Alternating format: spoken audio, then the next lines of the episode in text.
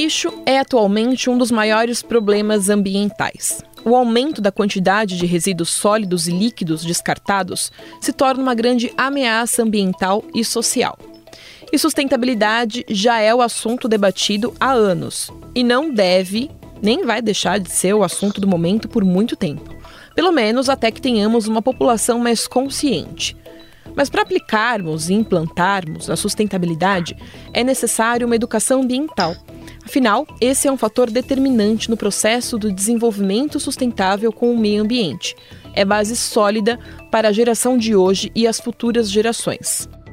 E o que é ou como adquirir essa educação ambiental? E a Política Nacional de Resíduos? Como educar para que essa política se torne hábito? Sobre esse assunto, quem conversa comigo agora é a gerente executiva do Instituto Estre, Mariana Rico. Tudo bem, Mariana? Olá, Bárbara, tudo bem? Agradeço o convite. Obrigada pela sua participação, a gente que agradece. O Instituto Estre é uma organização da sociedade civil de interesse público, mantida pela Estre Ambiental, que promove diálogos e reflexões sobre meio ambiente, sustentabilidade e cidadania. Mariana, como você já é PhD no assunto, diante desse nosso cenário, quais são os gargalos que o setor de resíduos sólidos enfrenta para tentar ser cada vez mais sustentável? Bom, Bárbara, é, os gargalos são diversos, né?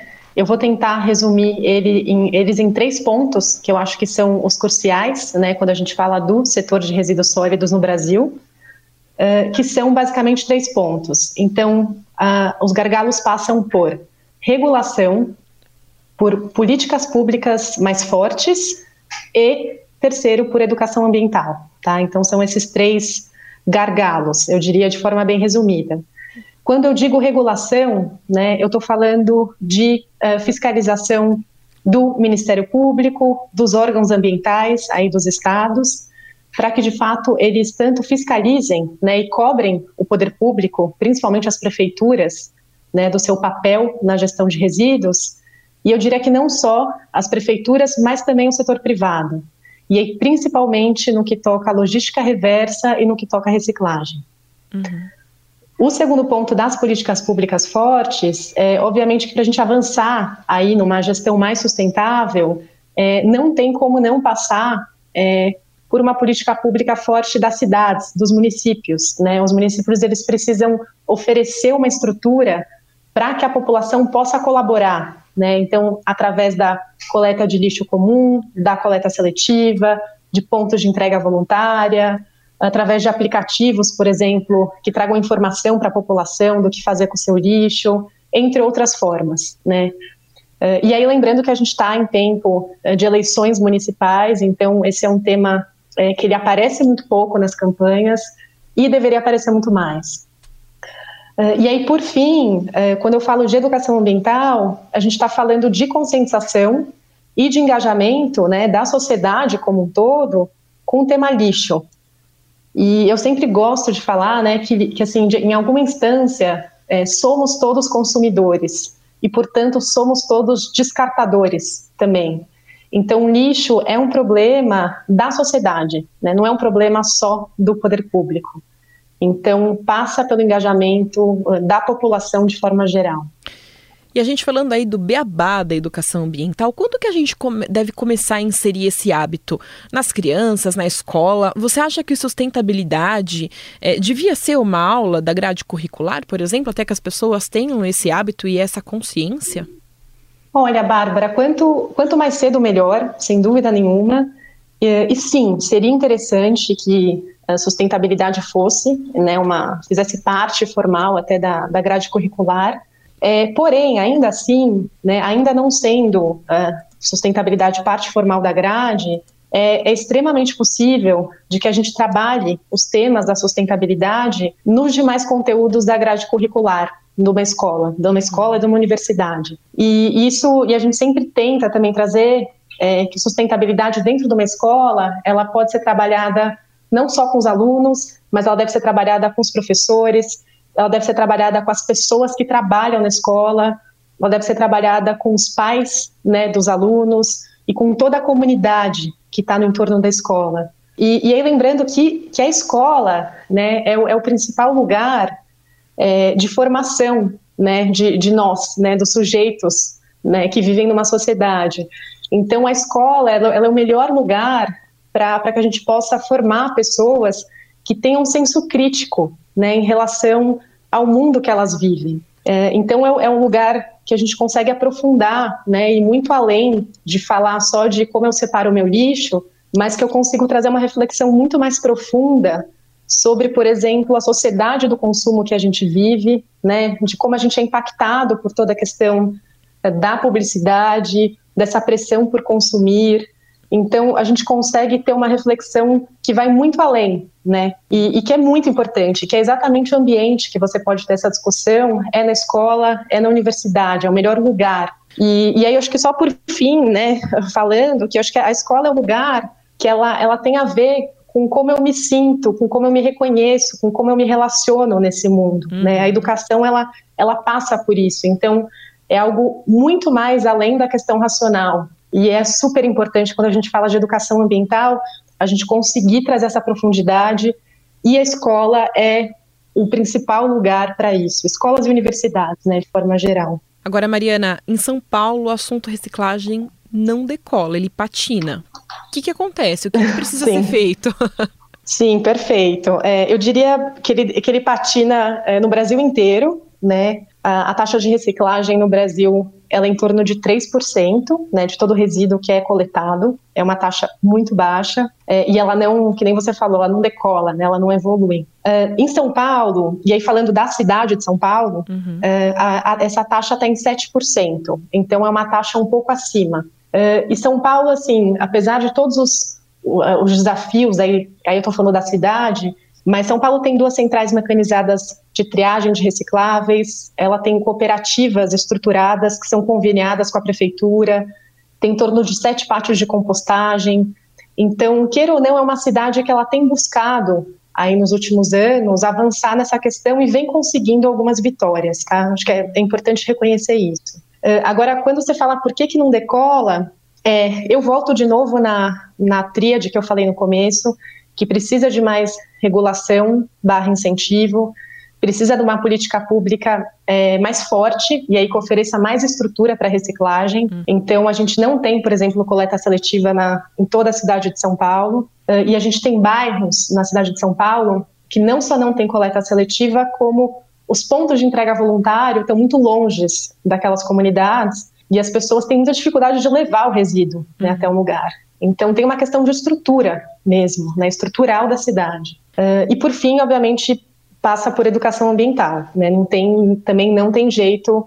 Nada se a população da educação ambiental, né? Tudo chega na educação ambiental, né? É, sem educação ambiental, exatamente. Você não consegue fazer uma política pública forte de, é, de gestão de resíduos, assim, de forma geral. Acho que só para concluir a questão da reciclagem, é, tem essa questão, acho que eu falei um pouquinho antes, que a gente vive numa sociedade de consumo, né? Uhum. Então, a gente nunca, nunca na história do mundo, a gente acessou tanto bens, os ditos bens de consumo. Né? A gente, isso são dados do Banco Mundial. Ah, então a gente acessa cada vez mais produtos, a gente compra cada vez mais coisas e essas coisas são feitas para durarem menos. Né? Isso tem, tem um termo que chama obsolescência programada. Então as coisas são programadas para durarem menos. Uh, e o que, que, isso traz, né, como consequência? O maior descarte.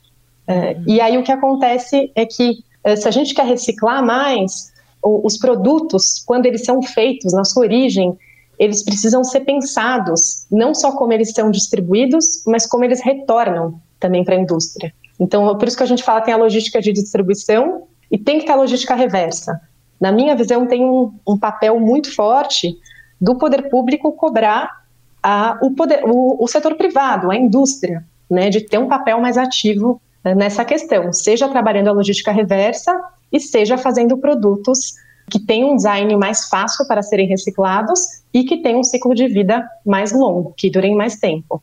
Aproveitando que você falou aí de Brasil, e ainda falando de educação, a gente acredita na educação ambiental como um caminho de mudança de atitude. Você acha que o Brasil tem ferramentas para incentivar essa educação? Sim, é, na verdade temos temos ferramentas. Eu acho que isso a gente tem que reconhecer. Então, é, primeiro a educação ambiental ela está prevista dentro da Política Nacional de Resíduos Sólidos, como um mecanismo central né, da, dessa política pública federal. E número dois, a gente tem também uma política nacional de educação ambiental, que é de 99, que é inclusive muito antes da, da política federal de resíduos, tá? E que traz diretrizes, princípios, enfim, para se implementar a educação ambiental não só em escolas, mas em empresas, em instituições públicas, na própria mídia. Uh, e a gente também, o Brasil, ele tem é, reconhecidamente autores aí na área tanto da educação de forma geral, né, como o próprio Paulo Freire, autores de grandes educadores uh, na parte de educação ambiental. Então, assim, se a gente tem ferramenta, sim, temos, né, e temos diversos casos de sucesso é, por todo o Brasil. Né? O Brasil é um país muito grande e culturalmente muito diverso também, que é uma grande riqueza do nosso país. É, a gente tem sim mecanismos, né? Acho que falta muito e, e bons exemplos. O que falta mesmo é é prioridade, é, é a gente priorizar isso e entender que educação ambiental, que sustentabilidade, educação de forma geral, elas de fato constroem um país é, melhor e mais forte, inclusive economicamente. Qual que é o engajamento do consumidor para o assunto reciclagem? Você vê algum? Está fraco ainda? Essa é uma pergunta bem, bem interessante, né? É, que muitas vezes é, as pessoas trazem bastante também sobre o engajamento. É, tem uma, uma, uma, pesquisa, Bárbara, saiu em 2018 do IBOP, é, que ela falava que uh, 94% das pessoas elas concordam, né, dos brasileiros, concordam que a forma certa de descartar o lixo é separando os materiais uhum. e que 98% da população reconhece que reciclagem é importante para o futuro do planeta. Então, assim, tem uma percepção das pessoas de que isso é importante. Porém, nessa mesma pesquisa, é, eles também perguntam, né, eles perguntavam se as pessoas separavam o lixo entre reciclável e não reciclável. E 39% dizem que não separam e 56% também dizem que não utilizam nenhum serviço de coleta seletiva. Então, ou seja, não separam. Né? É, e aí, o que, que, o que a gente conclui né, com isso? É, é que tem sim uma percepção da sociedade brasileira de que reciclagem é importante, Porém, a gente vê que, número um, falta informação. Então, as pessoas não sabem é, muitas vezes o que é reciclável, o que não é reciclável, como que eu separo, se eu lavo, se eu não lavo. Então, falta informação, as pessoas de fato não sabem. E número dois, falta estrutura. Né? Então, falta uma estrutura nas cidades, nas cidades, nos bairros, para que as pessoas saibam o que elas façam né, com, com lixo. Então, acho que tem, tem uma via aí de, do, de mão dupla. Né? As pessoas acham que é importante, mas falta informação e muitas vezes também falta, falta estrutura para isso. E como que você acha, Mariana, que o poder público pode melhorar esse engajamento? Tem alguma ação educativa que você acredita que seria mais efetiva para contribuir com a formação desses cidadãos mais conscientes em relação à preservação do meio ambiente, a conscientização é, dos resíduos sólidos? Bom, eu acho que a resposta tem, essa resposta tem, tem duas, uh, duas partes, duas etapas. A primeira delas é quando a gente fala de uh, políticas públicas que são efetivas para uma mudança de comportamento né, do, do consumidor, né, da população. E tem, uh, tem alguns estudiosos que defendem que a, as mudanças de comportamento, né, quando a gente fala em política pública, uhum. elas acontecem de três formas. Ou elas acontecem via alguma regulação, coercitiva mesmo. Então, isso quer dizer que é alguma lei que, se eu não cumprir, eu tenho alguma consequência. E aí a gente tem ótimos exemplos, eh, não na parte necessariamente ambiental, mas, por exemplo, a questão do, do cinto de segurança, né, quando alguns anos atrás é, foi obrigatório usar cinto de segurança, e se você não usa, você recebe uma multa. Uh, a questão também do cigarro em, em, locais públicos, então, de repente, não pode mais fumar em local, em local fechado e se você fumar em local fechado tem uma penalidade. Então essa é uma forma, né, muito eficiente, né, digamos, de trazer uma mudança de comportamento. Tem uma outra forma que é incentivo, né? Então como eu incentivo as pessoas a se comportarem de uma outra forma? E aí quando eu falo de resíduo, eh, tem exemplos muito legais, que inclusive acontecem em São Paulo, mas que, por exemplo, quando eu levo o meu material reciclável uh, em algum local específico, em troca eu ganho pontos. E nesses pontos eu posso trocar por produtos, ou eu tenho descontos em produtos.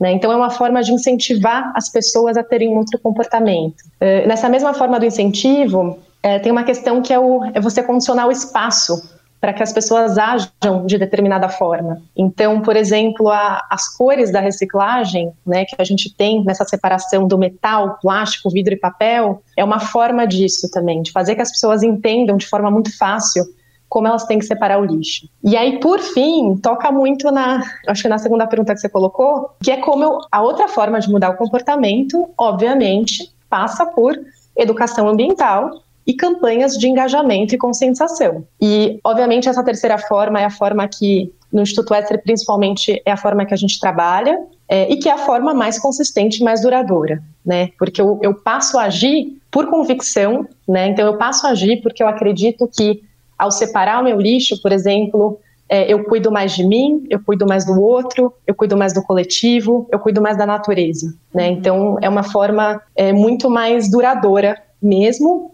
ao mesmo tempo, educação ambiental a gente sabe que leva muito mais tempo. Normalmente não é algo que, enfim, de um dia para o outro. É, e aí, quando você pergunta qual é a melhor forma de engajar as pessoas, eu não escolheria nenhuma dessas três. Né? Eu acho que há uma política pública que traz uma nova, um novo comportamento do cidadão na gestão de resíduo, ela passa por esses três pilares. Né? Então, ela passa por alguma regulação, ela passa por algum incentivo bem direto e ela passa, sim, por educação ambiental e por conscientização. Eu conversei com a Mariana Rico, gerente executiva do Instituto Estre, que falou aqui sobre como construirmos uma população mais consciente e preocupada com o meio ambiente. Mariana, muito obrigada pela sua participação. Bárbara, eu que agradeço por vocês abrirem espaço para esse tema que é tão relevante, tão importante e que está no dia a dia de toda a população. Muito obrigada.